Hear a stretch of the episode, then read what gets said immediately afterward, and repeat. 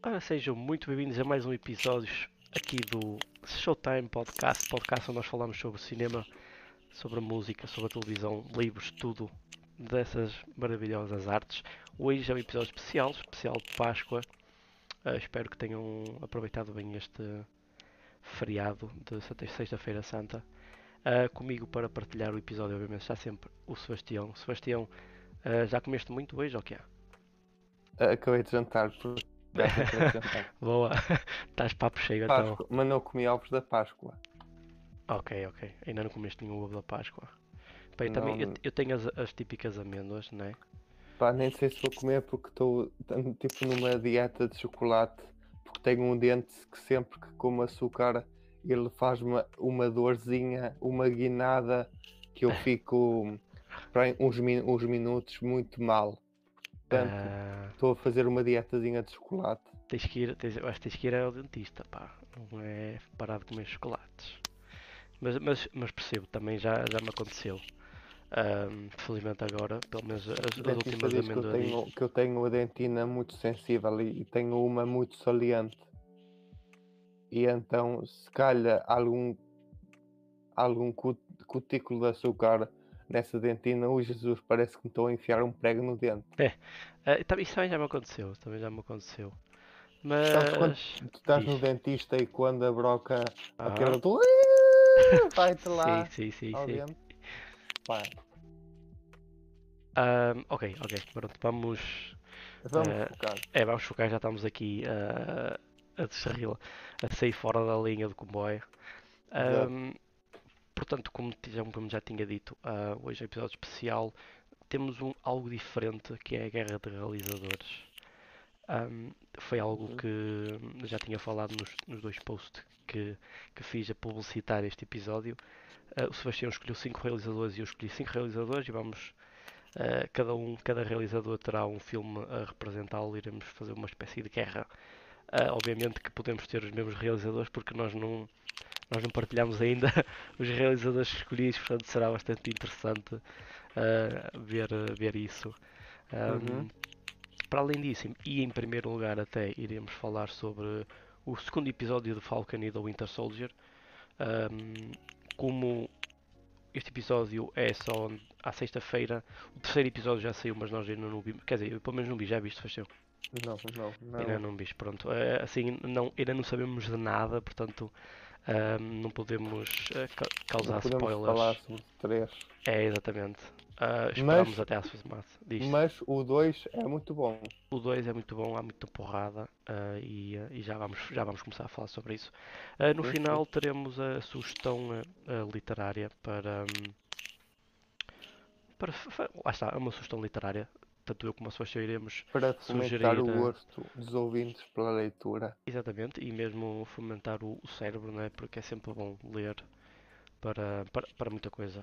Ah, Sim, Portanto, vamos começar então. Falcon and the Winter Soldier 2.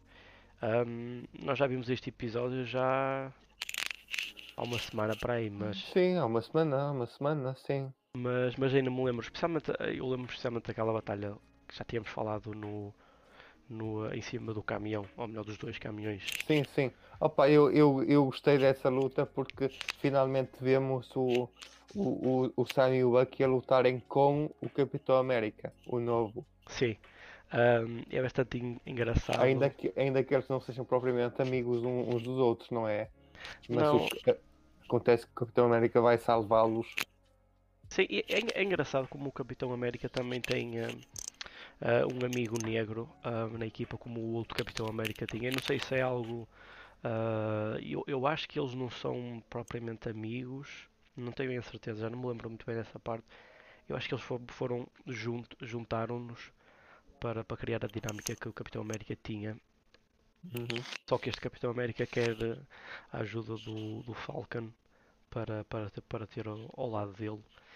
E, O que me parece é que este Capitão América é muito mais arrogante do que o outro, que era uma cena mais de prémios, de louros, e o outro, Uhum. e o outro não queria nada disso, só queria que as pessoas estivessem bem.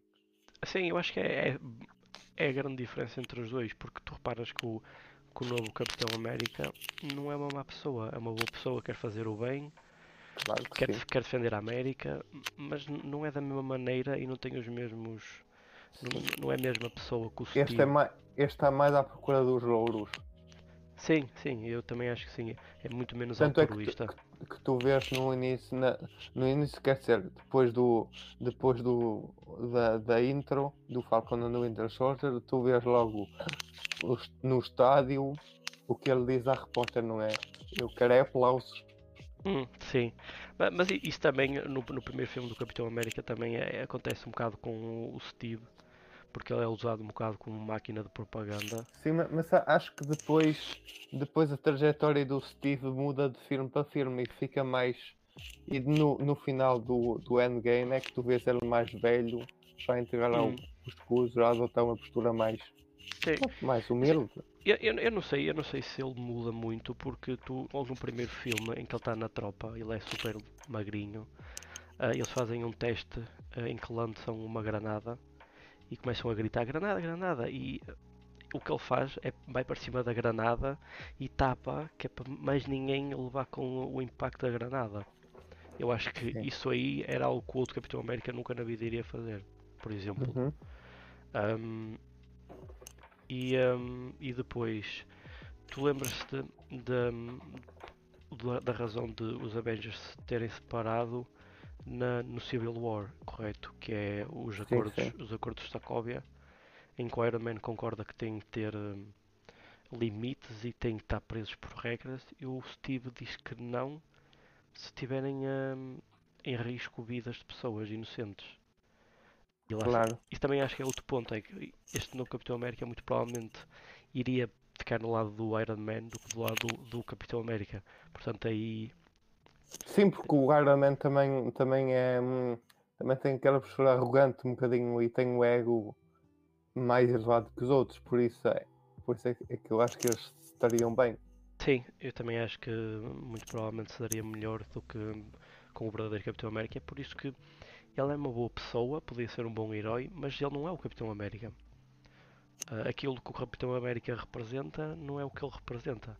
E por mais que seja boa pessoa, ele nunca vai, nunca vai conseguir chegar aí. E ele depois no fim começa-se a passar um bocado, não é? Quando ele ahm, diz aos outros dois para, para saírem do caminho dele.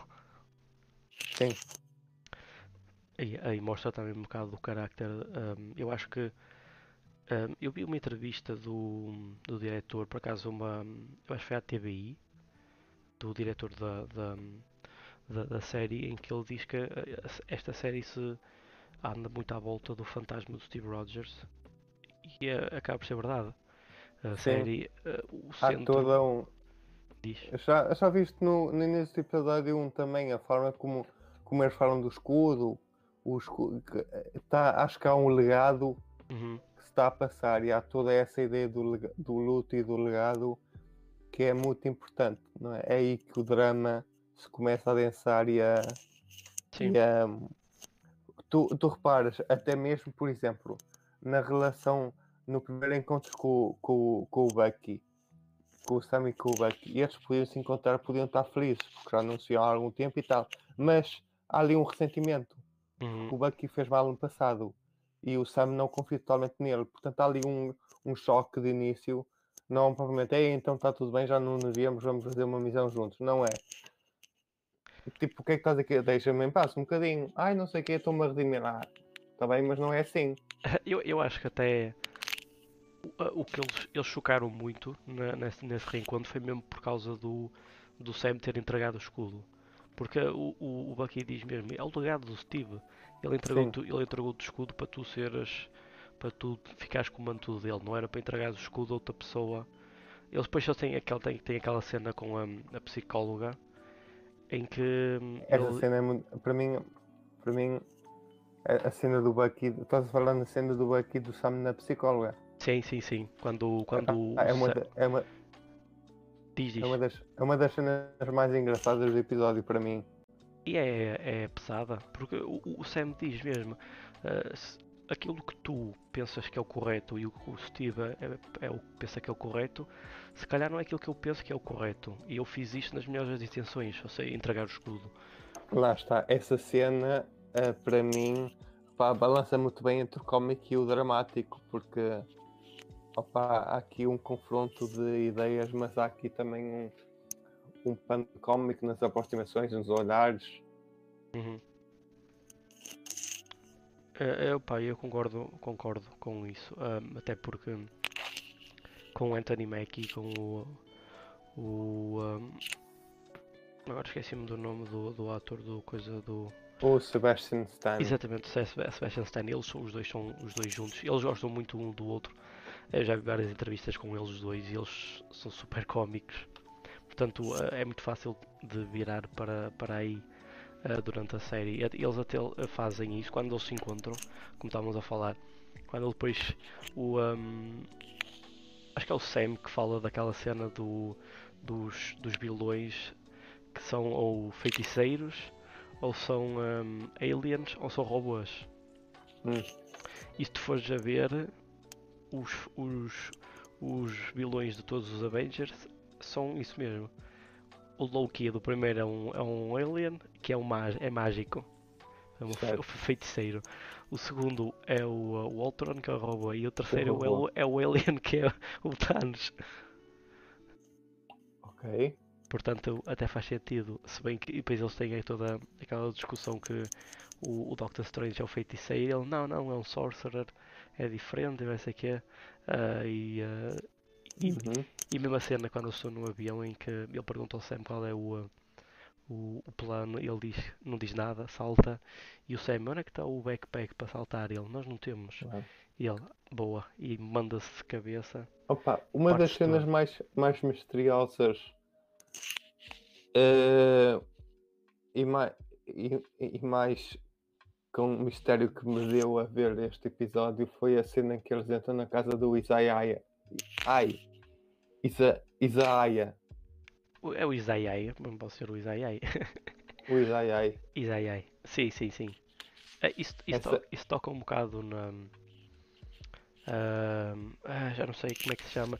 Uh, umas, umas experiências que houve na, mesmo uh, no, no, nosso mundo que é teste KGI, qualquer coisa assim. Foram umas experiências Sim. que foram feitas afro-americanos durante por causa de uma doença uh, é tipo SIDA, é, é uma doença qualquer que na, no início do século, acho que foi a seguir à Segunda Guerra Mundial algo do género, que aquilo durou durante 40 anos.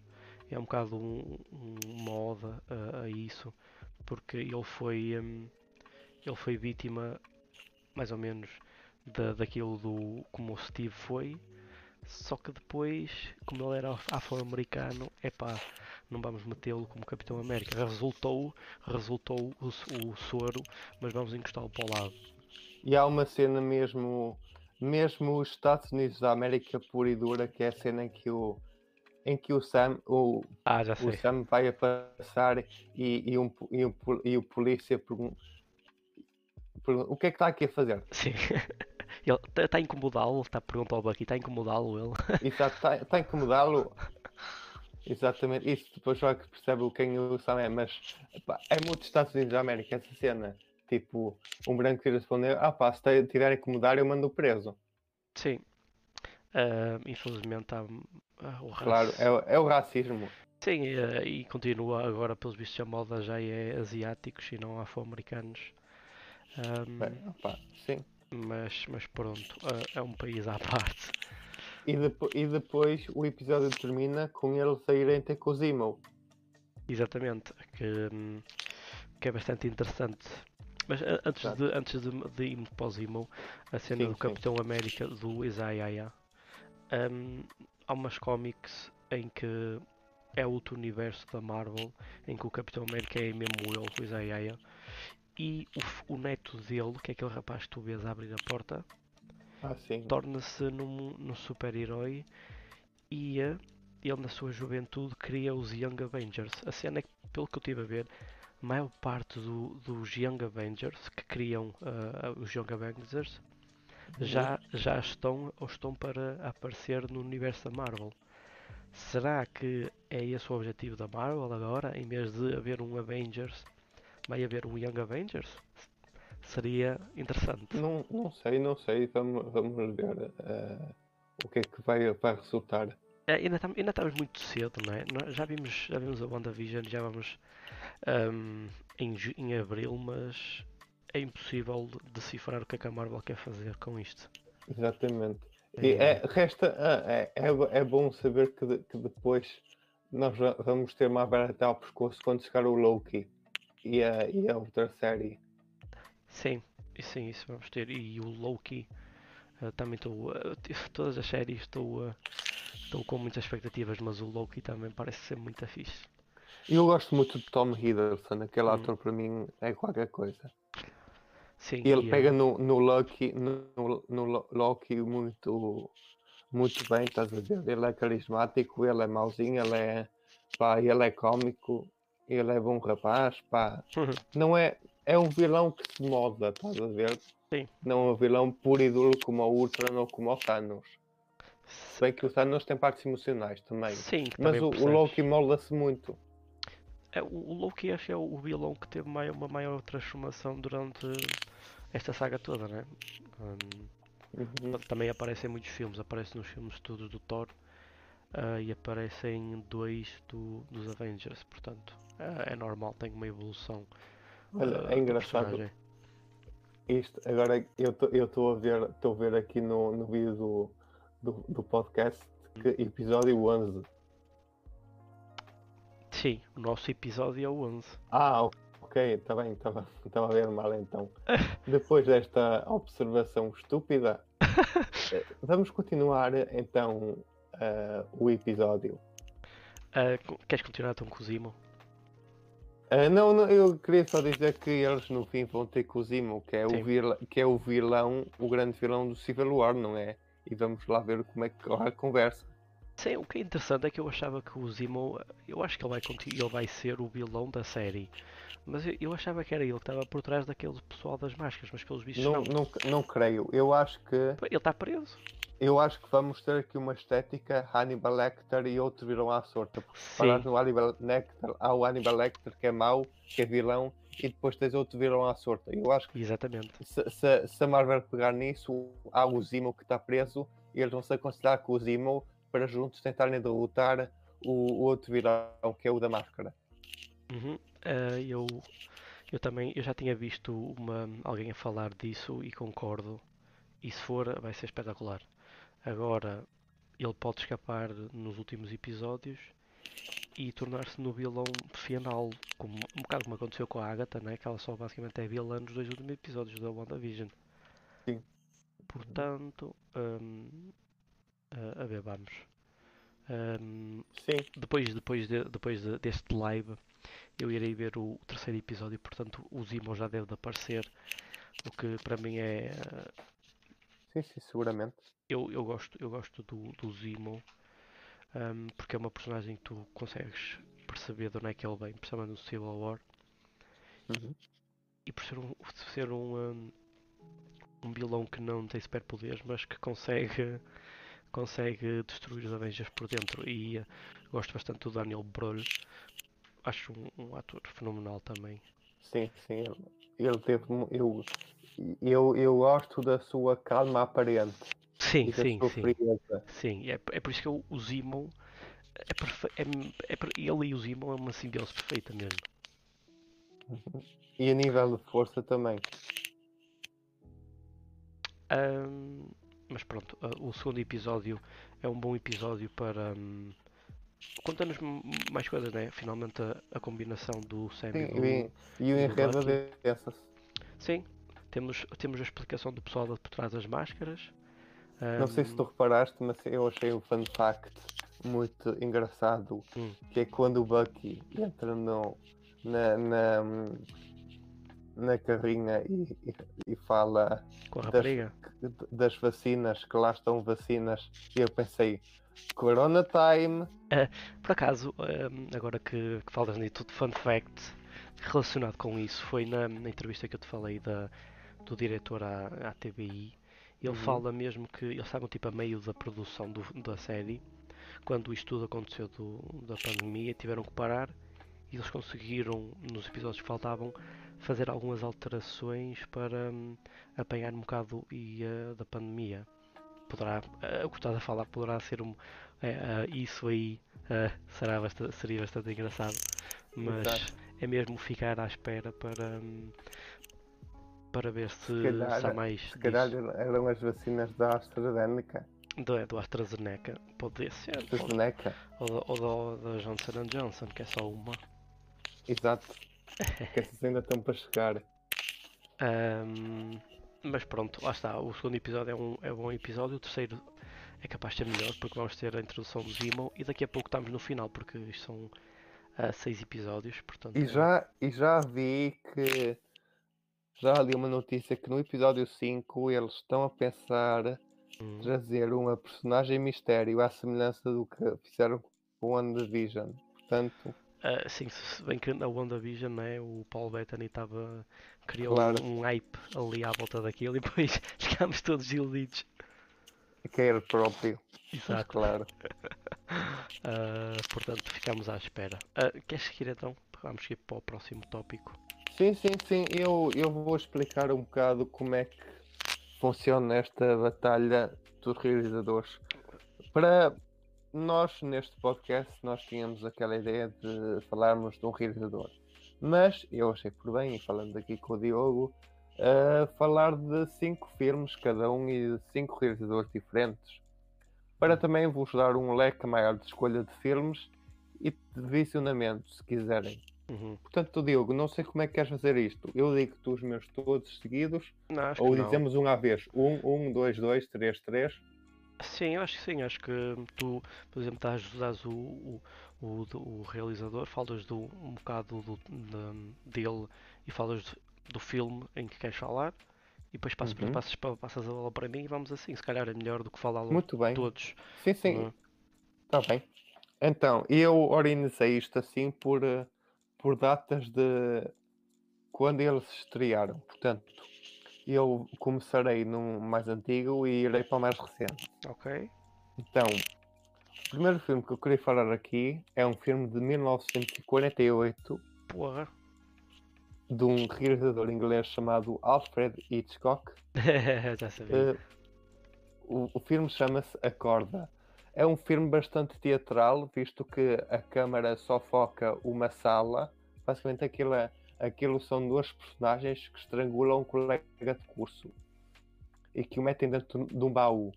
E depois dão uma festa, escondem o baú com um napron e metem lá comida por cima. E os convidados não fazem ideia que debaixo do napron está um baú com o corpo do amigo que foi estrangulado. E não digo mais. E é ver o filme. É ver o filme, exatamente.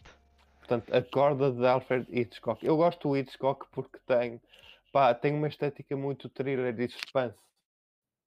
E, e são filmes que, pronto, acontecem logo ali. Uhum. Não precisam de grandes cenários, grandes coisas. E eles só acontecem numa sala, numa casa. Uhum. Por isso é que eu digo que é muito teatral. A câmera não, não se movimenta para, para muito lado.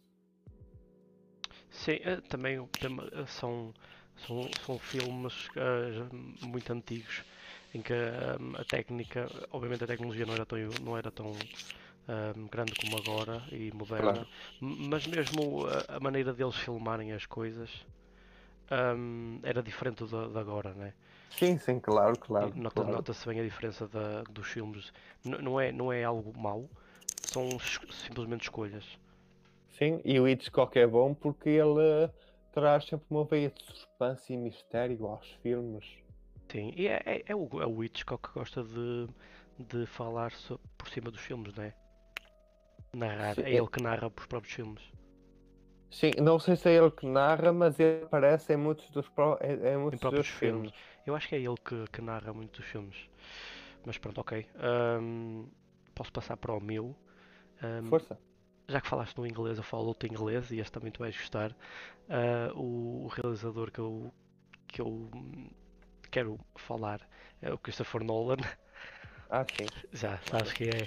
Por acaso eu não, sabia se ele, era, se ele era americano ou inglês, mas é as duas. Ele é um British American. Uhum. Obviamente que um, os filmes que, que eu mais gostei dele foram o, os Batman, não é? Especialmente o segundo Batman, em que, em que é espetacular. Um, O Dark Knight. sim, o Dark Knight.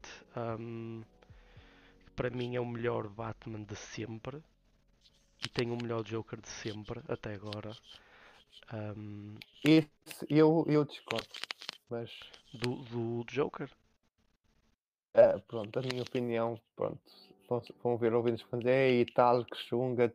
Este é o melhor, o melhor jogador de sempre. Mas na minha opinião ah, é um bom Joker e leva, mas eu acho que há, não digo que há o melhor, mas há um igualmente bom, que é o Joaquin Phoenix.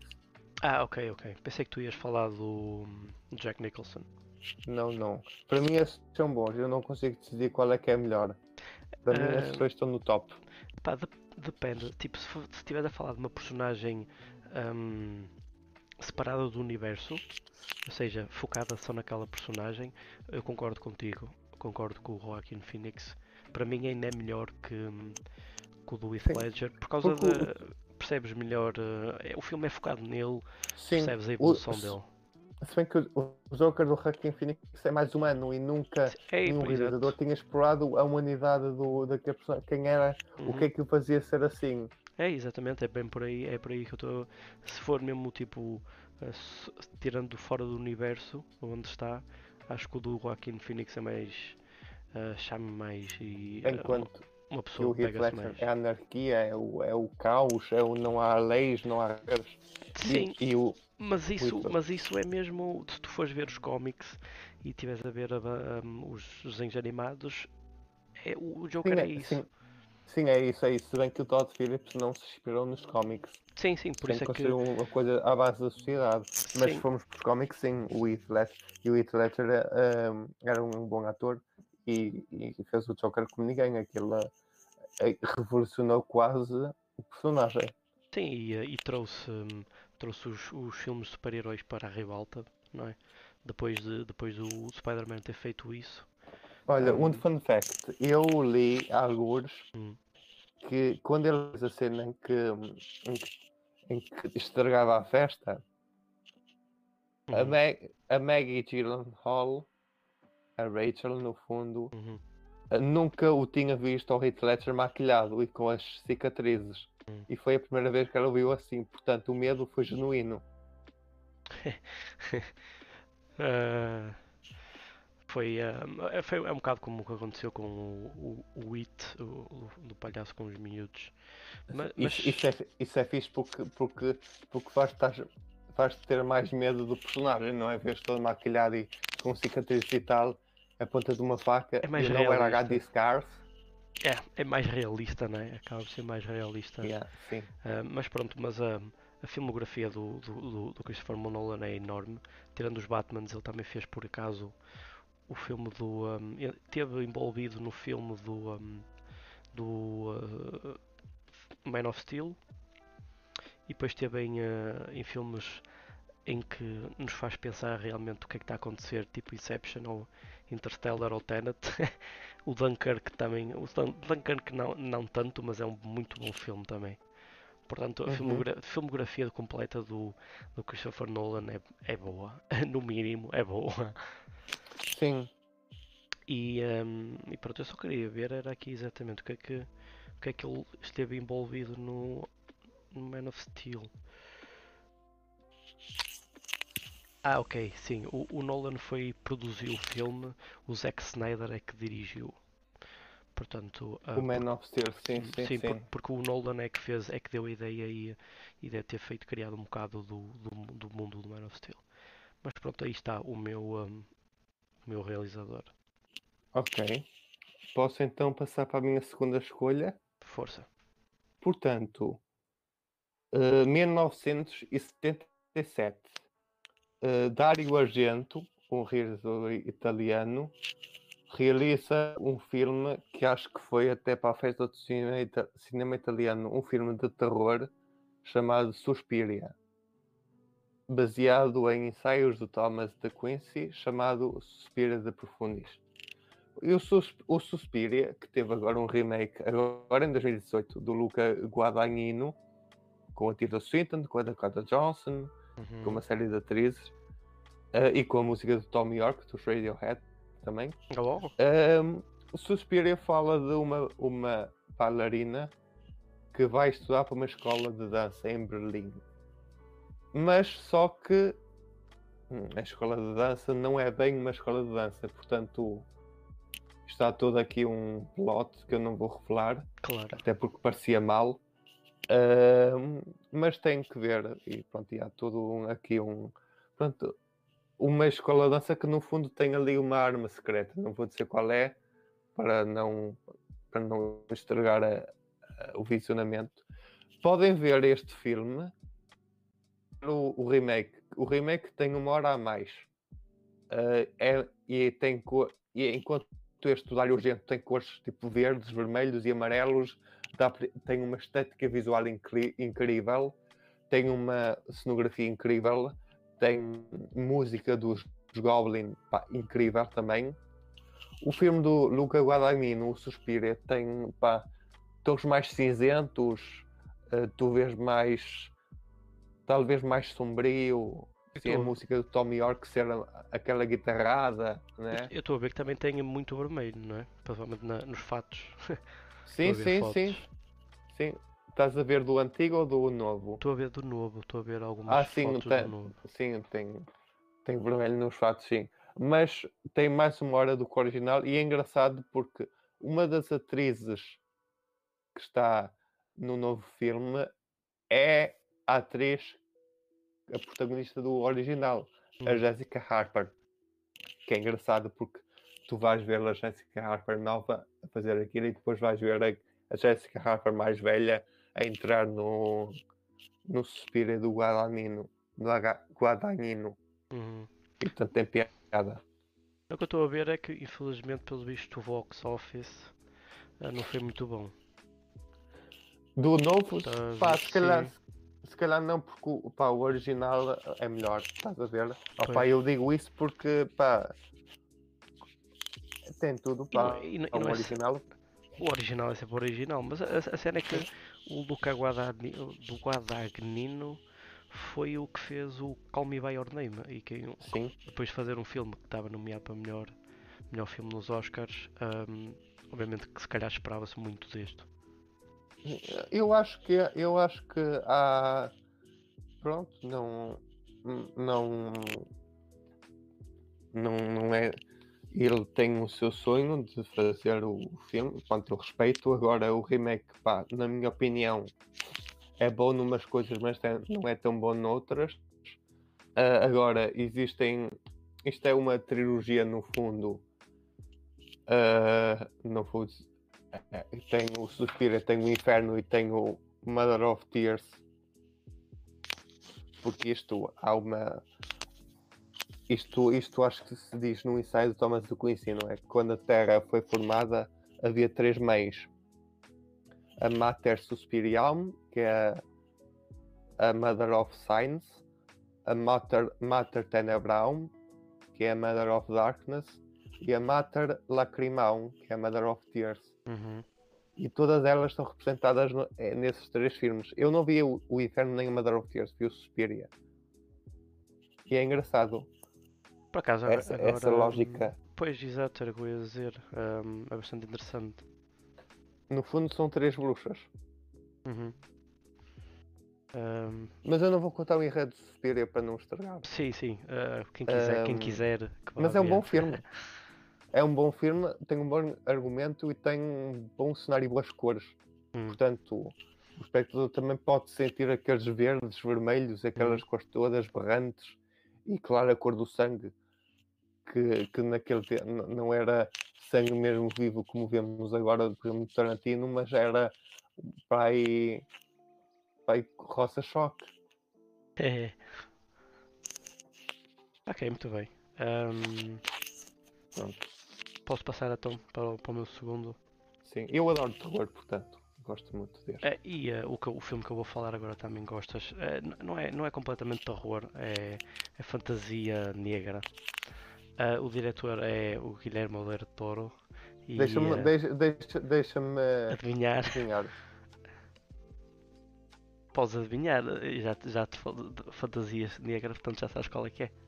O Labirinto do Fauno? Claro. Ah, claro. Olha, eu tive para escolher esse filme, sabes? Mas só que depois Hum. mudei para outro. Ainda bem, ainda bem. Mas eu tive para escolher esse filme. Porque esse foi logo dos primeiros em que eu pensei. Então foi transmissão de pensamento, foi telepatia. É. opá, eh, eu vi este filme já há muitos anos atrás.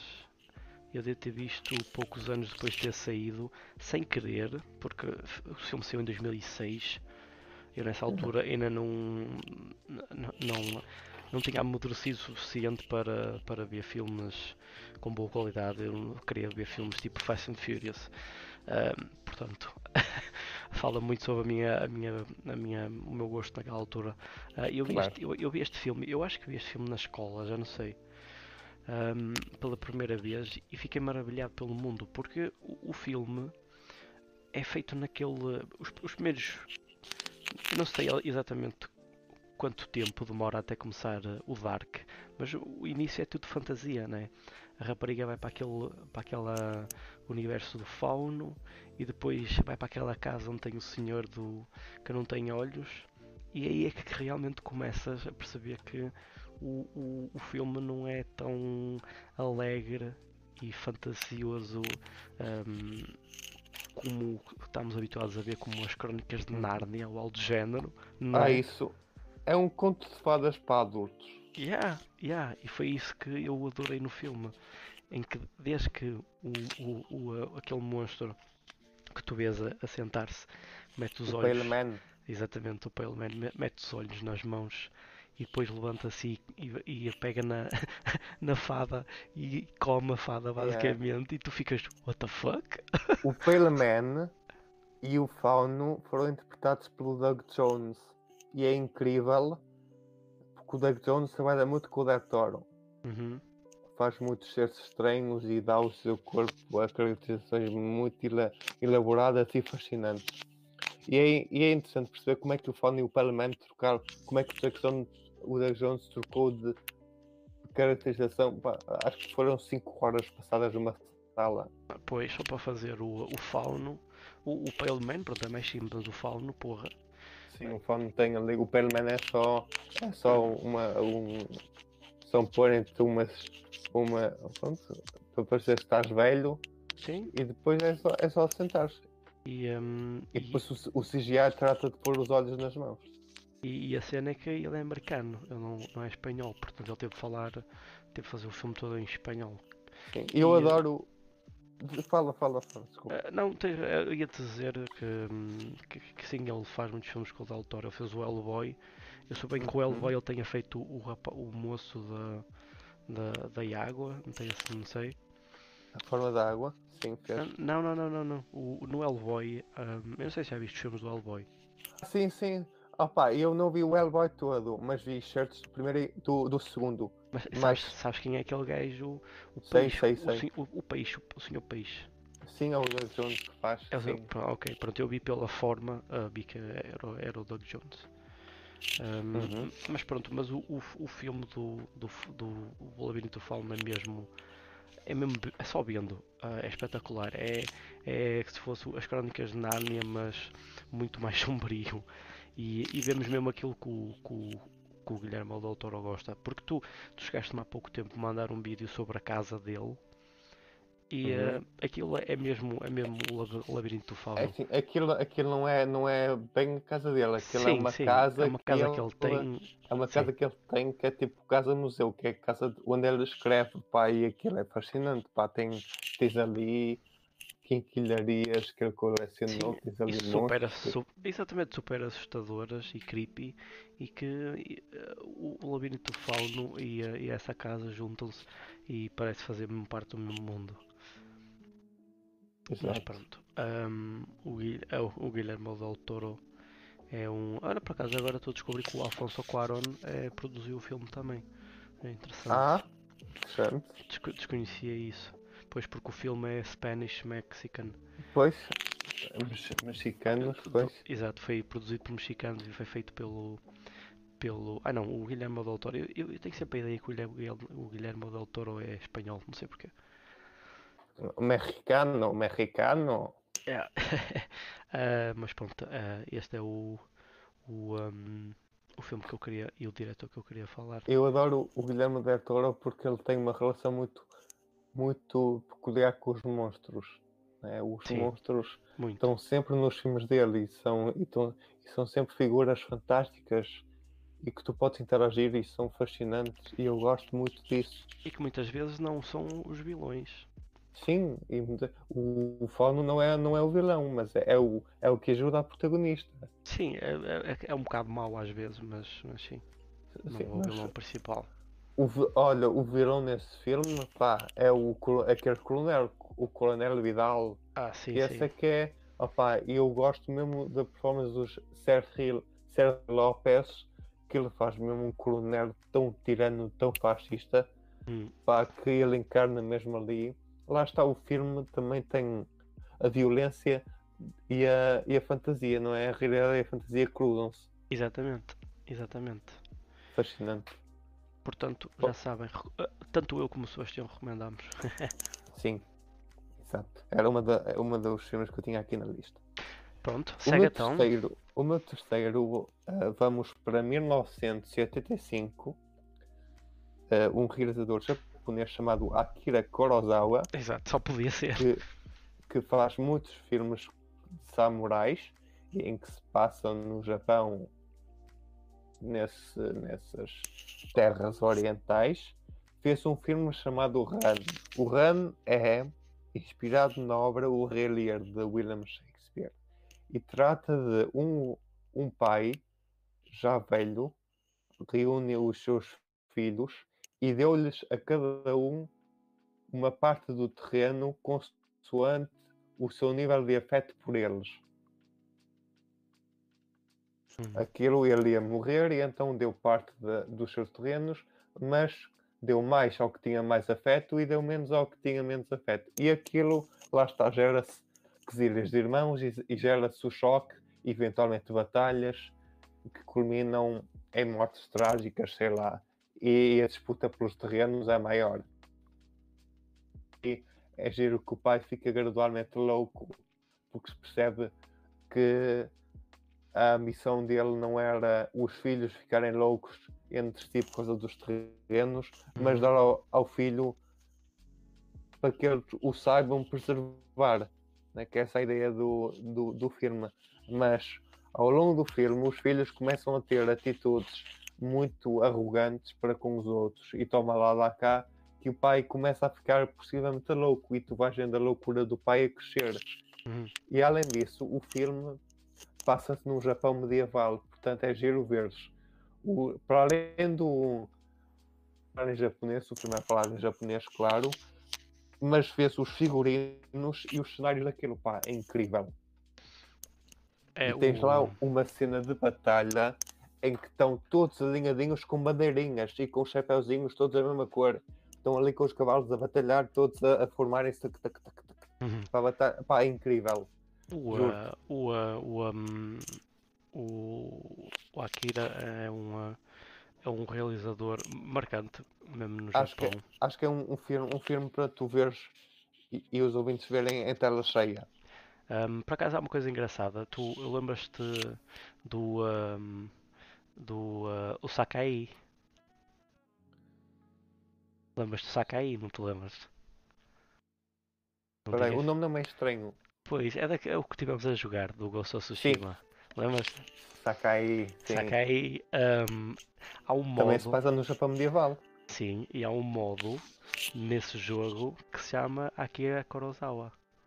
Ah, interessante. Por- Pois, Porque tu consegues jogar o jogo como ah, o Akira gravava, com aquele de, tudo a preto e branco, ah, ah, mesmo Pois. típico da, daquela altura do Akira, está muito fixe. Portanto, Mas o- aí vês que a dimensão dele é mesmo. O filme não é preto e branco, o filme é cores, mas lá está, mas há esta. Não é esta cor, é este jogo de luminosidade, de imagens. É, É. E é um filme que para tu ver em, tela cheia porque para ver melhor e saboreias melhor a ação. Não digo que em DVD, como eu vi, seja fixe, é fixe, mas pá, tu vês aquilo numa tela cheia, pá, ficas, é todo um outro universo. E hum, E estamos a falar de cinema de autor. Sim, não é um sim. cinema tão comercial assim. Sim, é, é- é- o que eu ia dizer é que é bastante diferente do que nós estamos habituados aqui na, no, no Oeste. Principalmente Sim. americano, tipo, não tem nada a ver com, com esse cinema. E que é, é, é bom, é, é refrescante.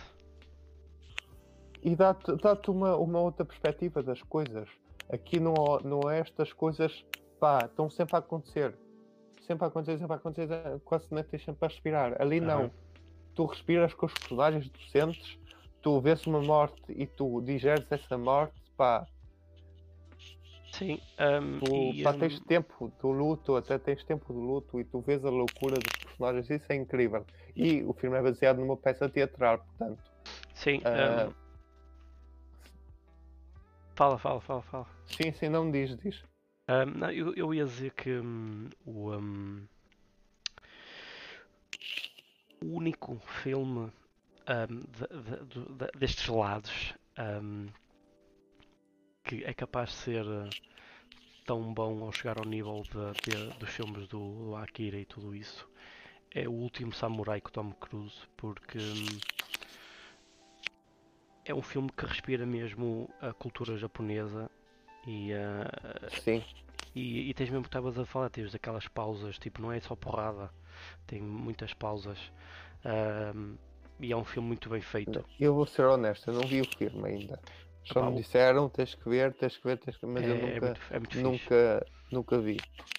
É muito porreiro e tem muitos, obviamente, muitos atores ahm, ah, japoneses como o Ken Watanabe, esse deves conhecer o Ken Watanabe. Sim. E a música é feita pelo Hans Zimmer, porque tu adoras, portanto já não tens desculpa para não ver. É, Ah, pronto. Então... Sim, o Ken Watanabe também gostei muito dele no Pokémon Detective Pikachu, apesar de os Ah, filmes serem muito diferentes. sim, sim, mas ele aparece aí já, já estás a ver quem é que é, ok. Era, Ahm, é o pai do outro, do que tinha o grande bull, não é? hum, O chefe da polícia. Sim, eu acho que é. Eu acho que é. Já não me lembro, também já, já vi esse filme há algum tempo, já não me lembro muito bem.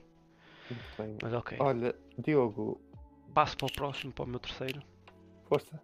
O, um, o, meu terceiro realizador ah, é da Nova Zelândia.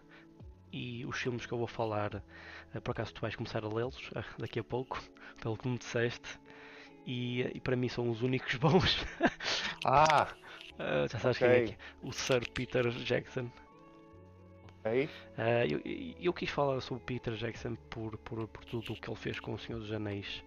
Eu, eu- não considero os outros filmes, principalmente os mais recentes, o Mortal Engines, por exemplo, é um filme que eu não eu tentei ver e ah, não, não, no thank you.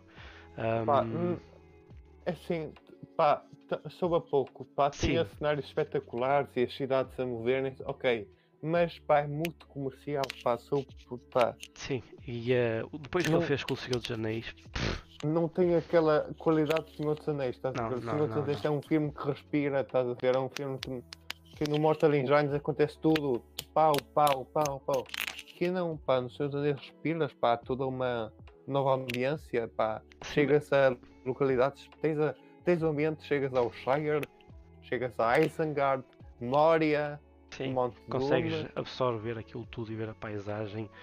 Ah, acaba por ser A também um bocado, acaba por ser um bocado também de, da diferença em- da, da altura em que nós estamos, né? Porque ah, eu acho que naque- naquela altura o Senhor dos Anéis foi inovador, super inovador e ganhou e bateu recordes nos Oscars a ganhar para aí 8 Oscars no mesmo ano. o primeiro Ahm, filme ganhou muitos, muitos Oscars. o terceiro ganhou mais, acho eu. Acho que o terceiro foi o que É. ganhou mais. Ahm, e bateu recordes atrás de recordes. O problema é que foi- era inovador e não havia nada para, para tu comparares naquela altura. Não havia nenhum filme que tu podias. Ah, é mais ou menos isto. Não. Ah, o problema do Mortal Engines, deixa-me só de confirmar a altura em que saiu. Ah, Mortal Engines em 2016. Em 2018. Saiu em 2018. Ah, o, o problema disso é que desde o final, se tu fores ver, desde o final do, do Harry Potter, em que saiu hum, a parte 1, parte 2, em que começaram a dividir filmes, o, hum, o Twilight fez a mesma coisa, o Hunger Games fez a mesma coisa, e depois do Hunger Games acabar, houve muitos filmes, muitas sagas, a tentarem copiar o que o Harry Potter e o Hunger Games fizeram Uhum. de trazer sagas da, dos livros para o cinema e que falharam redondamente. Uma, das, uma delas que eu gostei dos, dos livros é o Peter Jackson, que é um, um semideus filho de, de Poseidon. Portanto, é no, no universo. Percy da... Jackson. Uhum, Percy sim, sim. Jackson. Percy o Peter Jackson. Jackson. é o realizador. Ah, sim. Tens razão, Percy Jackson. Uh, tu sabes qual é que é, então? Uh, Sim. o primeiro Os filme Imperadores do Olimpo. Eu não vi os filmes. O primeiro, os filmes. o primeiro filme é comestível, o segundo filme não. E até acho que já cancelaram. Porque existem para aí cinco. Sim, sim. Ah, é, é fraco. Ahm, e ah, eu, eu, eu, eu gosto dos livros, eu li os livros todos e achei espetacular. E- Ok. E, há, e há, há muitos filmes a tentarem fazer isto naquela altura em que saíram os Mortal Engines e o Mortal Engines acabou por sofrer da mesma, do mesmo que os outros filmes todos. É ah, forçar algo quando isto não devia ter sido forçado. E o que aconteceu com o Senhor dos Anéis é com calma, vamos fazer isto devagar. Temos muito tempo, não é? Por isso é que tipo, temos um- o, o terceiro filme com 3 horas e, em que explica tudo direitinho, faz tudo com calma. Ahm, e é, é, é muita pena minha.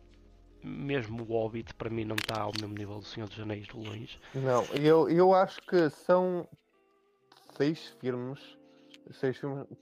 Pronto, três filmes muito diferentes da estética do Senhor dos Anéis, mas iguais porque se passam no mesmo mundo. Sim, Mas eu acho que o Hobbit, até pelo CGI que tem, é mais comercial e há mais a questão de tu quereres fazer dinheiro à partida com um filme que sim. vais ter a certeza que é um blockbuster de sucesso, porque o Senhor dos Anéis foram blockbusters e então vamos fazer aqui três filmes que são- vão ser blockbusters. É, e o Mas o- problema. O isso. Senhor dos Anéis não, o Senhor dos Anéis não, o Senhor dos Anéis foi pegar na história de um livro, adaptar aquilo fielmente Yep. e não e pá, não ter não ter aquela sede de dinheiro como o Hobbit teve, mas fazer uma história com pés e cabeça e pronto, e depois com um elenco de luxo e depois Uhum. gerou o lucro que gerou. Sim, exatamente. ahm, foi mesmo. Foi feito é- com amor e com paixão, não foi Olha. feito com aquela sede de dinheiro. Aí está, eu ia dizer isso, foi feito com amor, muito bem. Ahm, e- mas é isso mesmo, o filme foi feito com amor, foi feito por alguém que gosta realmente daquilo, Peter Jackson realmente gosta. Ah, e o Hobbit foi um bocado puxado, empurrado, e, e eu tenho a certeza que o não havia necessidade do Hobbit ser dividido em três filmes. Aquilo foi feito E em agora- três filmes para ganhar dinheiro. Espero que ele espero que ele eh, há rumores de que ele possa fazer o Silmarillion, que é mais uma história dentro da Terra-média, que é a história do da, da primeira era, quando o Sauron ainda quando o Sauron dominou aquilo e quando tinhas o Morgoth, que era o Senhor das Trevas da altura. E pronto, e, mas o Silmarillion, eu não li o Silmarillion, eu vou começar a ler-os a todos brevemente. Até porque já encomendei o Hobbit e o Senhor dos Anéis Hum. mas acho que o Silmarillion é mais filosófico porque apresenta muita coisa de mitologia. Eu, eu sei, eu sei que ele está a fazer, está dentro de uma, de, um- uma saga que tu gostas e acho que vai, vai, vai lançar a, a sequela de um filme que já saiu há alguns anos, que é a saga do Tintin. Pelos vistos, ele, ele Pois. quer lançar, quer lançar Pois, porque o, o primeiro foi feito por, realizado por Spielberg e produzido por Jackson. exatamente. Agora vai ser ao contrário, realizado por Jackson e produzido por Spielberg. Portanto, a, a ver vamos se, se Sim. realmente vai acontecer ou não. Mas isso, isso do Tintin 2 é como, é como uma- um quarto filme das Crónicas de Nárnia, está envolto em mistério. Eu acho que o quarto filme das Crónicas de Nárnia não está envolvido em mistério nenhum, não vai haver. Ah, eu estava a dizer e tal, o, o Ah, realizador do não sei que ai o, o não sei que Johnson não sei como é, que- como é que ele se chama Não sei, pá, eu sinceramente eu vi o primeiro, o primeiro filme, gostei, mas depois as reviews dos próximos filmes foram más e eu nunca mais vi. Pois. Mas pronto, ah, é, Mas este, pronto. é este o, o, o- realizador que queria falar. sim senhor Salta então para o, para o teu quarto. Então vamos entrar na, na era 2000 no, Na, na- no novo milénio no auge da, da, da música do Acereré. exato nós da música de Salsareia Eh, vamos para 2012 assim para um ano um bocado recente ainda que muito lá para trás Eh, o realizador austríaco Michael Haneke eh, realizou a Skywalker. Hanukkah Sky. Isso- Boa piada, boa, parabéns, Ah, boa gostaste? piada. Gostaste? Boa piada, gostei, obrigado, gostei. obrigado, obrigado. Boa piada. Michael Haneke, que é um realizador austríaco, Uhum. ahm, que também é realizador autor, ahm, que trabalha muitas questões de amor e de violência e realizou Amour, que é um filme francês, Ah, já sei, eu sei interpretado é que é. por Jean-Louis Trintignant e Manuel Rivard, que acho que até teve nomeada para, para o Oscar, e Isabelle Huppert. Ahm, é um filme bastante bom, é um filme que trata de um casal octogenário e que acontece um, pronto, uma, um entrave à mulher e o marido é, é forçado a ser cuidador dela, mas só que depois há ali uma relação entre o casal que é muito é de uma enorme complicidade, mas também há atos de, de, de angústia enormes. E, e o amor é tão bonito porque é humano, são pessoas humanas e não é um filme. Epá, é, o argumento é poético, não se preocupa em ter muita ação, nem explosões, nem vilões. Não, são pessoas, aquilo é poético, aquilo é o dia a dia, pá, é retratar. Não, é, não há nada mais bonito que retratar o dia a dia Uhum. e, as, e a- o que se vai passar no dia a dia, em em especial de duas pessoas de idade. Ah, e no filme está a Rita Blanco também, faz uma pequena participação também, especial. Ah, E o amor é muito isso, o amor é uma ode ao amor. Não, não é tanto aquele amor, ai, vamos ter sexo e tal, quero-te conhecer interiormente, Isso era se fosse feito agora. fogosa e tal. É um amor, é aquele amor que pronto, Verdadeiro. o verdadeiro tá, estás a cuidar da pessoa amada todos os dias e não tens medo que ela morra e tens medo que ela te falte e é isso que me emocionou ao ver o filme oh pai é tão bonito pá e, é- e o Michael Haneke para mim é dos é um bom realizador porque ele retrata estas coisas com uma, com uma delicadeza enorme portanto recomendo muito a Nur Muito bem. Ahm, queres que eu passe então para o meu quarto? Sim, sim, força o- Pá, eu, eu acho que me entusiasmei tanto que até me arrepiei agora Ah, então vais-te arrepiar mais, porque certeza o, o realizador que, que eu vou falar agora é italiano. Ele também é, é mais conhecido por ser ator, principalmente por ser ator do filme eh, em que participou e ganhou o Oscar de melhor filme. Já deve estar, já deve estar a, a perceber mais ou menos qual é que é. Preciso de, de Italiano que ganhou o Oscar de melhor ator e de melhor filme, acho eu, no mesmo, no mesmo ano. Ah! Ok. Roberto Estamos a, Benini. fal- estamos a falar de um, au- de um autor para quem a vida é bela. Exatamente.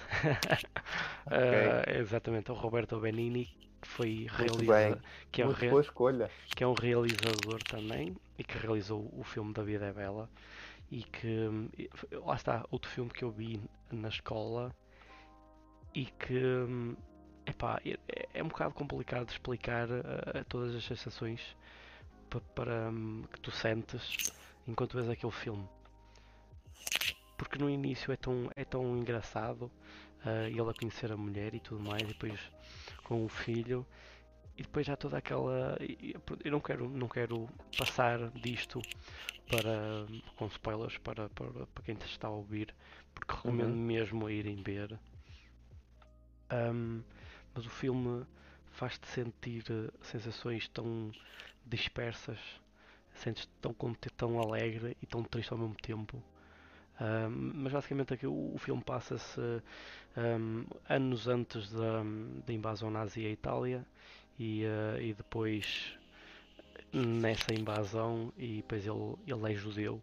Pronto, já estou mais ou menos a perceber eh, para onde é que vai isto. Ahm, e é espetacular como ele, como ele fala, fala e trata o filho quando eles estão ahm, no nos campos de concentração e que, que ele está a tentar eh, esconder ao filho da, da- onde eles estão. Da crueza, sim. Epá, é mesmo, toca-te mesmo no coração, é mesmo é Pá, e sim. E, opá, e hum, a relação entre eles pá, é das coisas mais bonitas que há. É. Pá, e, a- e, a, e a forma como ele inventa todo um jogo Sim, ao, com o ao filho. filho a, cru- a crueza daquele, daquele campo de concentração, pá, é incrível. É, Ainda hoje, ainda me lembro de uma das frases mais míticas desse filme, que é Maria, aiade! hum, ah, e, ah, a, a, a palavra que eu mais me lembro desse filme é Bambini. Hum, Bambini. É, pá, é espetacular o filme. Ah, para quem ainda não Pá, e, e, e aquele, e aquele hum, homem que está sempre a dizer adivinhas. Já não me lembro. Eu já vi esse filme há muito tempo mesmo. Eu lembro do, do principal e, ah, e mesmo o, o que ele faz pelo filho foi mesmo aquilo que mais me tocou, ah, que é espetacular. Sim, Ah, uma- sim. ah, fun fact, o filho, o que faz, o ator que faz filho, eu acho que eles não têm, na internet não há muito registro sobre os filmes que ele fez, mas ele entrou em dois filmes que ganharam Oscars, que é engraçado. Ele, ele nasceu em 92, portanto tem 28 anos, e ele entrou neste filme, ah, no Vida é Bela, e entrou no Gladiador, eu que desconhecia. Ah, É, pelo Ok. visto ele entrou no Gladiador. Outro fun fact é que a mulher atual do Roberto Benini é a Nicoletta Bracci, que é a que faz mulher dele no filme também. Portanto, a, a química entre eles já existia ali. olha, foi, foi, como, foi como o Kit Harington e a Rose Leslie no Game of Thrones. Sim. Se bem Ah, que, tanto- se, se bem que eles já estavam, eu não sei se eles já estavam casados quando fizeram a Vida Bela, mas eles já namoravam pelo menos quando ah, nessa Sim, o altura. Kit Harington e a Rose Leslie não se conheciam, mas, mas Passaram-se a conhecer. passaram-se a conhecer, namoraram e casaram. Exato. Eu não sei. Sim. Ah, pronto, foi um, um- São felizes acasos, não é? Que tu Sim. encontras a tua parceira nos, nos No sítio de tra- trabalho é, no- pá, é, é normal, não é? Ahm, mas pronto, a, a- a recomendo mesmo ah, que vejam. Ah, ele também fez mais. fez o, um filme do Pinóquio, pelo visto fez dois filmes de Pinóquio, em 2002 e em 2019. Olha, eu vi um do, um do um, o trailer do 2019 e aquilo está muito dark para E- Pinóquio. Ele, ele é o, o, o Geppetto, e o engraçado é que em 2002 ele fez Pinóquio. Uhum. Portanto, Pois. Ah, olha, ele também entrou no filme 99 do Asterix e Obelix. Olha, Conhecia. Hum. Estamos aqui a conhecer coisas novas. Eh, ele faz de Lúcius Detritus. Asterix e Obelix on contra César. Fogo, eu já vi este filme. Não estou a ver. contra eh, César. Hum, não estou a ver. É com o Gerard Depardieu já, portanto. Pois, Já sabe, de certeza, já deves ter visto. o fa... não sei. O, famo- Ehm, o famoso ator eh, francês e russo. Posso então passar para a minha última quinto. escolha? Força. Portanto, 2014, Wes Anderson, Ah, eh, que é um Hum. realizador eh, pronto, americano, fez provavelmente o que é dos meus filmes favoritos até hoje e dos meus filmes favoritos dos últimos anos. Chama-se Grand Budapest Hotel. ah Para ok, além de ter um elenco de luxo, conta com nomes como Ray Fiennes, que faz o nosso Dark Lord preferido, uh, Voldemort, neste caso, em que aqui faz um papel bastante cómico. É engraçado ver a versatilidade dele. Uhum. Uh, conta com William Dafoe, Tá fau, tá. Conta com Adriano Brody, Jeff Goldblum, Harvey Keitel, Jude Law, Bill Murray, Edward Norton, Tilda Swinton, Tom Wilkinson. Bem, uma catrafada de atores, um elenco de luxo. E, e uma coisa Ah. engraçada é a primeira vez que se calhar viste aquele moço que faz. que entra também no Homem-Aranha. No, no novo do Tom Holland. Sabes quem eu estou a falar? Espera aí, não é o Zero. Não. ah, o que ele faz de Flash no, no, no filme do, do Homem-Aranha é o que faz de moço. Aquele moço tem o bigode pintado. Não, não, não, esquece. Estou a confundir o, o, o, o Hotel Budapeste com outro filme. Pois, estou a confundir, porque eu não me lembro do moço com bigode pintado, não. Ah, Espera aí. Mas a, a- a cena engraçada é que é também esse. Não, não, espera aí. É este filme. Rei Esparta. Yeah, é este. É o. Onde é que ele está? É o Tony. É o Zero. É o Zero que estás a falar. É o Ah, vi, o- exatamente, O lobby, o lobby Boy. Ele tem, o, ele tem o bigode pintado. Que há uma parte em que ele está acordado de manhã. E, Pois, sim, ahm, sim, e sim. tá- E, pinta o bigode. É o Lobby Bigode. do lobby E, boy. eh, por- porque, porque é que também considero este filme um, um filme incrível e um, tá- um dos melhores dos últimos tempos? Para além do elenco ser de luxo, acho que é difícil reunir um elenco de tão bons atores num só filme. Ehm, a outra razão é porque os cenários parecem pinturas. Aqui tu Hum. olha, não sei se já viste o filme. Já, já, já. Esse filme Pronto. eu adoro. tu olhas para o filme, olhas para os cenários do hotel, das, das paisagens da neve e, e aquilo parecem cenários, parecem Uhum. mesmo pinturas. Tem cores muito vivas. Tem cores muito Tem- vivas. Tem, é, é isso. E o filme é todo muito colorido, é, todo, é, é bonito, pá. E aliás, a performance dos atores, pá, para mim é arrebatador. É isso que eu queria falar, é a performance de todos os atores. Porque aquilo, o Wes Anderson faz cenas em que, em que corta, corta as cenas, passa para outra cena e eles estão tipo parados e depois é que começam a falar. Pá, é qualquer coisa ali super diferente que eu não vi em mais nenhum filme e que é, é espetacular. E pa- pá, para mim a personagem ah, do, Ralph, do, do Ray Fiennes, pff, esquece. Hum. Depois de vê-lo fazer Voldemort e ver isto, brutal. É, é, é quase é quase como beberes café e beberes água. Ah, é, basicamente. O, o sabor é diferente, mas a intensidade está lá. Yeah. E mesmo o Zero, o Lobby Boy, ele, ele, ele poucas falas tem. Ele quase não fala, ele só, só olha para, para, para, para o Ray Fiennes e um, é mesmo fixe. E há, uma, há uma cena, para cá estava a procurar aqui de imagens e, e vi, uh, a ver se eu consigo encontrar outra vez. Mas é a, a jogada de câmara que, que o Wes Anderson tem, que é um, que ele mete personagens muito perto da câmara e depois mete personagens muito longe da câmara. Sim. E ele usa muito isso e fica mesmo fixe. Para mim, uma, uma cena incrível desse filme é uma cena em que eu só digo isto: teleférico.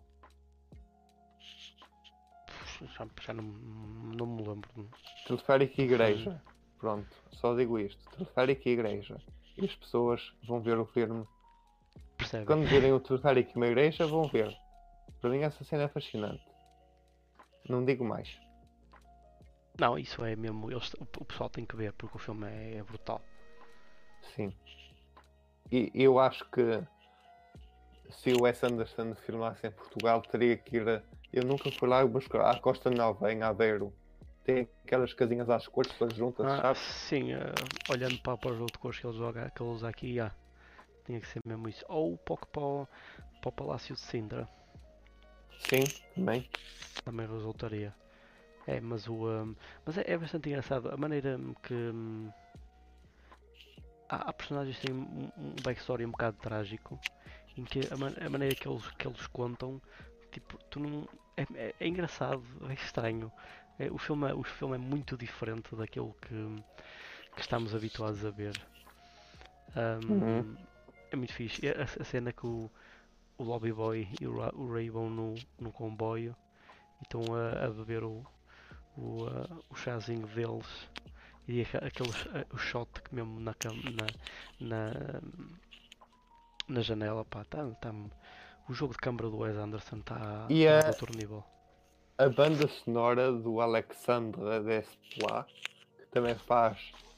fez a banda sonora para o Harry Potter e os Talismãs da Morte, parte 2, Sim, também é muito boa.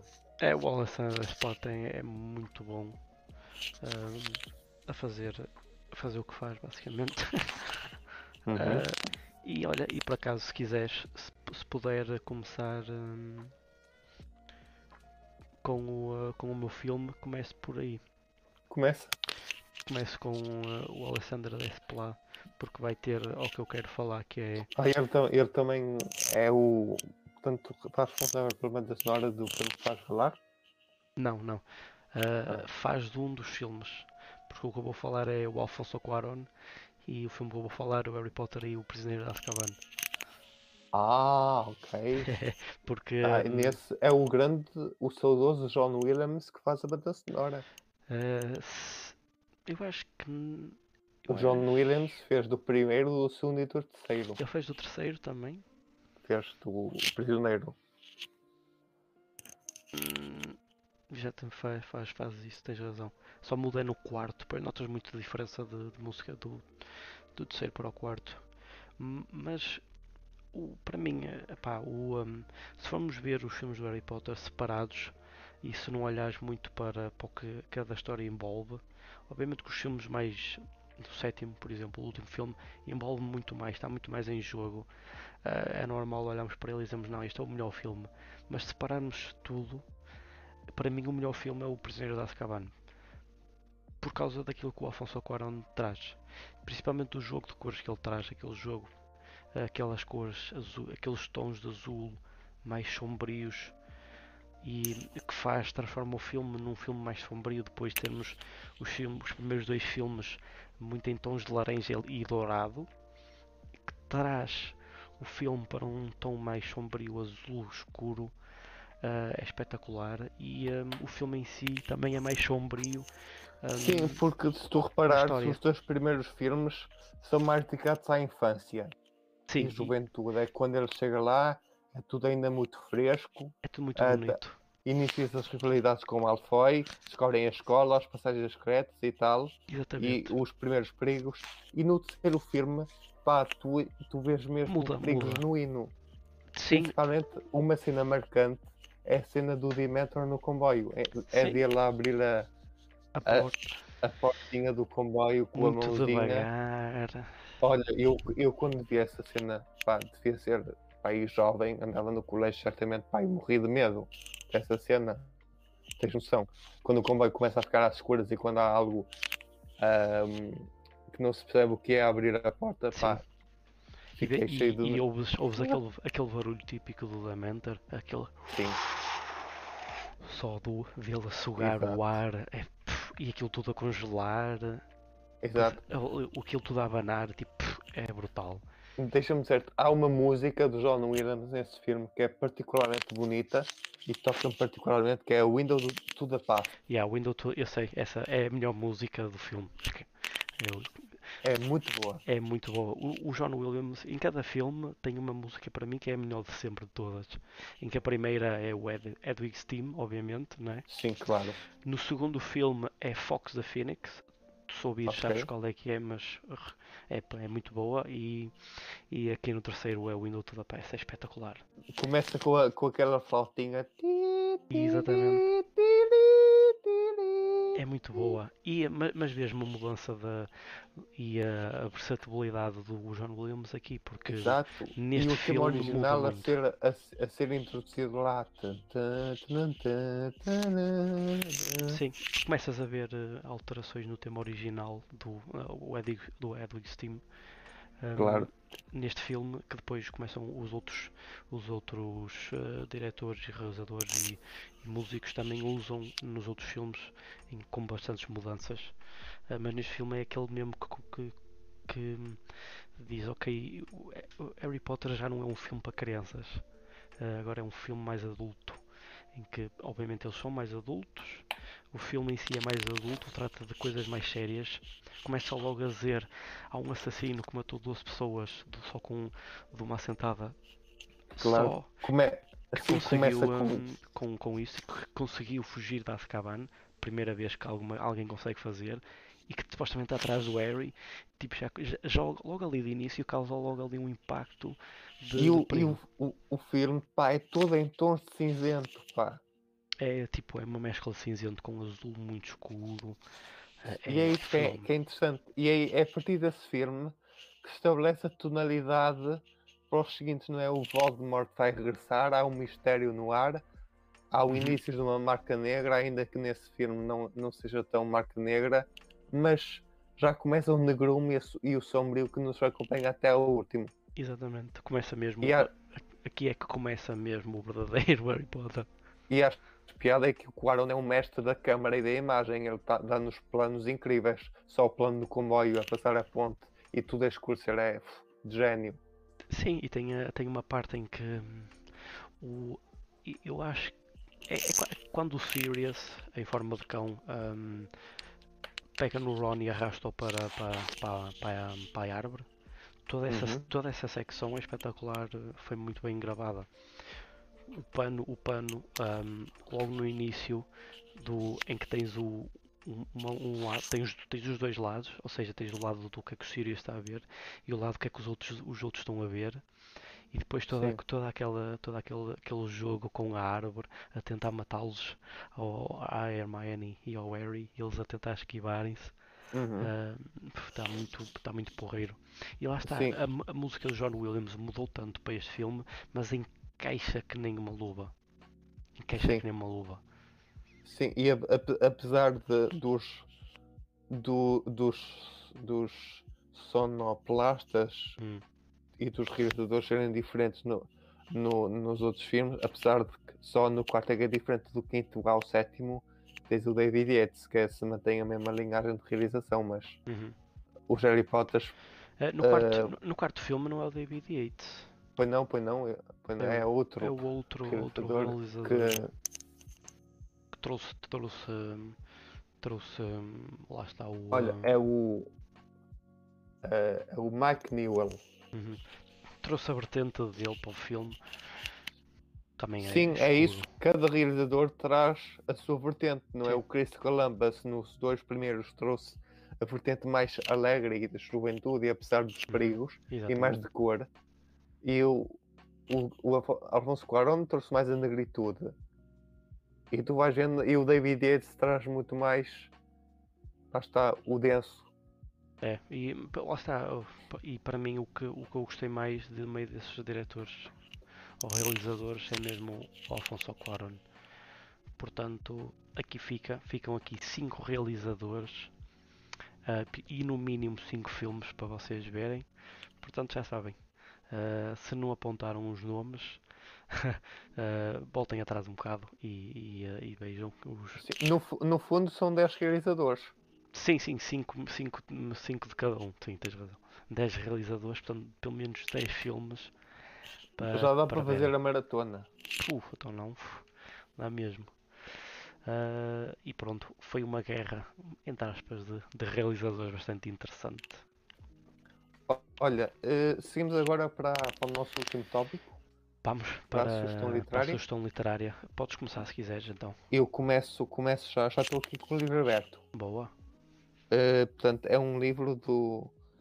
Opa, de um escritor que eu descobri há muito pouco tempo, que é o, o Charles Bukowski, que ele é alemão, nasceu na Alemanha e Não foi conhecia viver o- muito cedo para os Estados Unidos da América. Não conhecias o Bukowski? Não Estranho.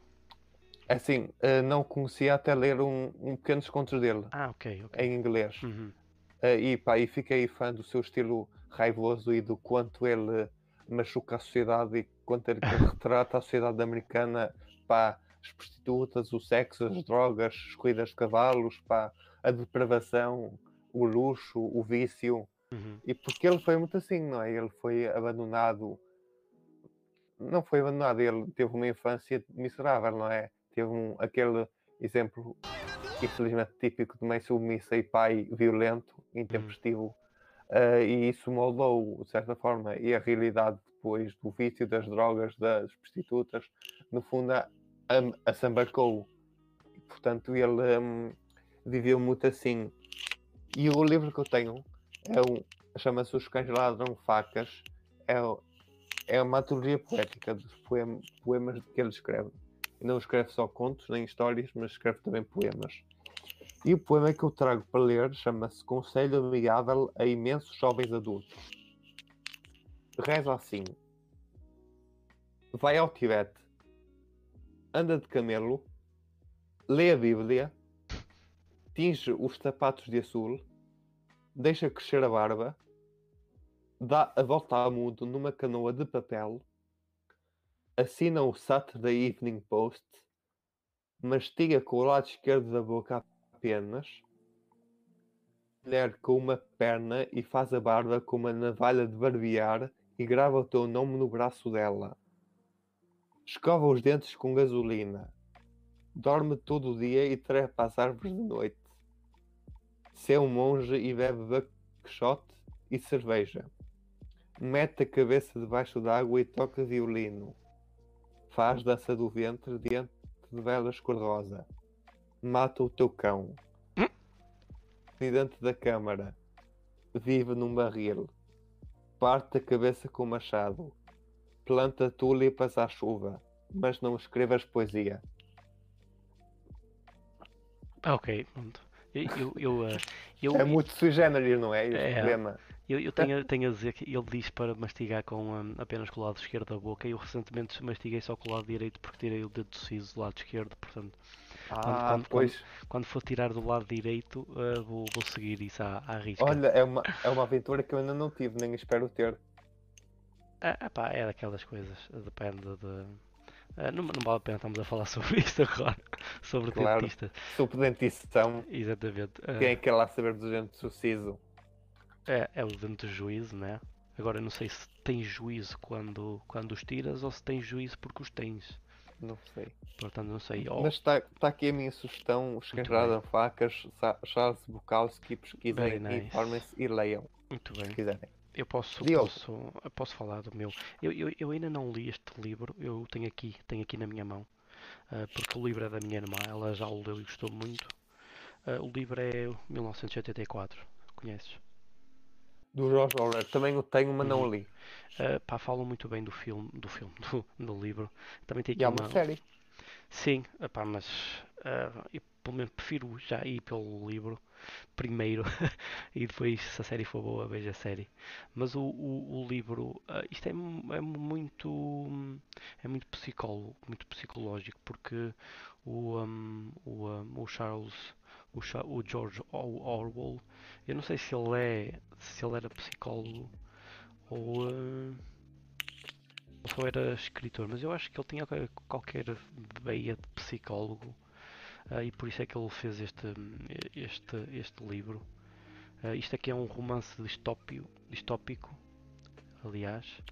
Ahm, e isto, isto aqui fala muito sobre a, a tirania, fala sobre muito. Isto, isto aqui existe um, um super estado que está sob controle de uma elite privilegiada. E do Big Brother? É, é basicamente o Big Brother, exatamente, o grande irmão. Ahm, e e, ah, o que é engraçado é que este livro ainda, ainda, este livro saiu em 1949, mas espera só um bocadinho. Ah, peço desculpa, tive que espirrar. Ahm, mas este, este livro também fala muito ainda sobre, e é muito verdadeiro, sobre aquilo que está acontecendo neste, nesta altura. Portanto, ainda, é muito, ainda faz muito sentido ah, em 2021. Ah, f- Uhum. Fala muito sobre o crime de pensamento e, e a polícia do pensamento, que cada vez hum, quase que vemos acontecer. Ah, muita- muitas expressões usamos. sonhar ainda não. ainda não. Espera um bocadinho. Ah, já fugiu. Lá foi o espirro, fugiu. Ahm, Então, para tu teu discurso. É, estava a dizer que hum, muitas vezes ouvimos aquela, aquela expressão sonhar ainda não, ah, ainda não, não paga imposto por agora, que acaba por ser um bocado parecido com ah, crime de pensamento. Hum, este livro ah, também descobri recentemente, como tu. Ah, pá, boa, isto agora estou a ter ah, um, um ataque de espirros. Está forte. Tá, fogo. Isto normalmente quando aparece um, não aparece, não vem, não vem sempre aos pares. É como diz o outro, eles são 13 e andam aos pares. Claro. Ahm, é, portanto, quem gosta de, de livros como eh, que fazem um bocado puxar pela cabeça, em que fala muito sobre a psicologia humana, em que fala sobre socialismo e lá está ahm, um super estado que está controlado, está a ser controlado pelo Big Brother. Faz- acho ahm, eu acho que este filme faz mais sentido agora em 2021 do que em, em 1949. Ahm, portanto, sugi- sugiro este filme, este livro, eu também o vou ler. Eu só estava a tentar eh, terminar o que estou a ler. Isto é muita- muitos livros agora que tenho aqui para ler e não tenho tempo. Pois. e, e queria, queria só deixar aqui eh, esta, esta, este pequeno excerto do livro. Guerra é paz, liberdade é escravidão, ignorância é força. Muito Agora, bem. levem isto da maneira que quiserem. mas, mas pronto, já, já dizia um, um famoso escritor também, nunca, nunca, nunca discutas com um idiota, porque ele faz-te levar, meter ao nível dele e ganha-te por experiência. Olha, estás a ver? Foi bem dizido agora, Foi bem dizido. foi muito bem dizido. E pronto, caro Sebastião, agradeço-te outra vez. Eu sei que te- te- és um homem muito ocupado e tens agora um live para fazer, portanto também não te quero ocupar muito mais do teu Ah, tempo. caralho. Já me cortei aqui. Andas para aí a brincar. Ah, pá, cortei-me com a Santinha. Porra da Virgem Maria, pá. Sexta-feira és mesmo Jesus Cristo. Tu já ressuscitaste em poucos segundos. Estás a sangrar na Sexta-feira Santa. É verdade. Estamos aqui a. Vais ser crucificado agora. É, Vais ser, exato. cruci- vais ser crucificado e vais voltar no domingo. Vou, vou.